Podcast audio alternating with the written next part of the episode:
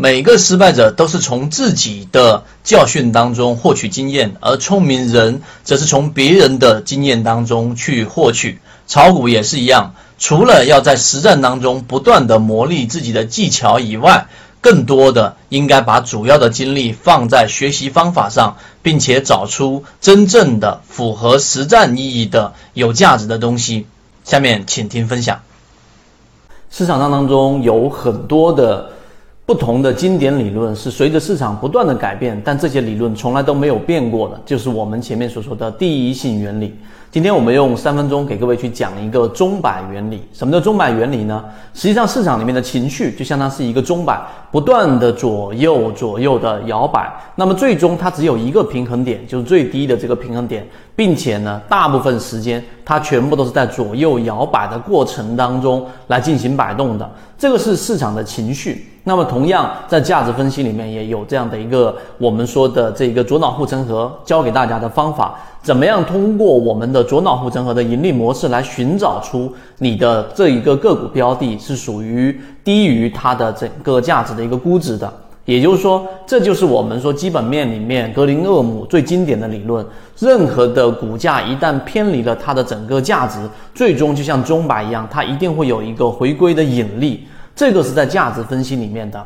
所以在怎么样去挖掘一个上市公司，它到底是低估了，还是高估了，还是和它现在目前的价值水平是相当的？那么这里就有一套方法。如果讲到这个地方就没有深入，那就没有意义了。我们举了几个例子，第一个就是纵向，纵向里面呢，就是通过自己的过去、现在和未来来去判断这个上市公司里面的。目前的季报数据，它的业绩表现情况和预期呢，是不是相符的，还是超预期的？这是纵向。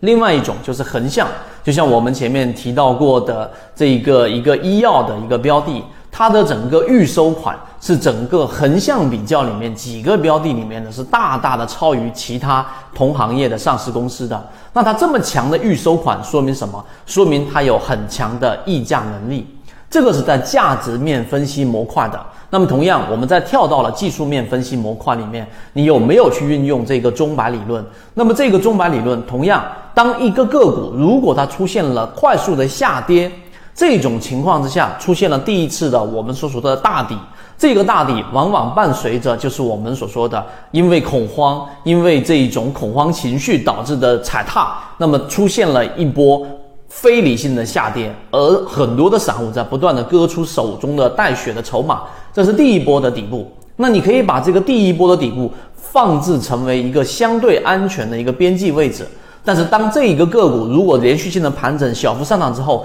出现了第二次的快速下跌，这个就是在我们的盈利模式里面叫做双底。往往出现双底的情况之下，就是我们所说的钟摆已经摆到了平衡点的。最右方或者接近最右方的时候的一个回馈反馈的回归平衡的一个过程，那么这个就是超跌的盈利模式。如果说一次大底只能告诉给我们有反弹的需求，但是出现双底的时候，那么这一种情况之下，往往就出现了一个无风险套利的空间行情。那么三季报出来了，也同样经历了前面那一波大盘的调整，现在市场出现了一波双底的个股类型。那么我们也整理出来，如果你自己本身对于这个模式不是很清楚，或者想要去深入了解的话，可以找到我们圈子里面，圈子里面有完整版视频，和你一起终身进化。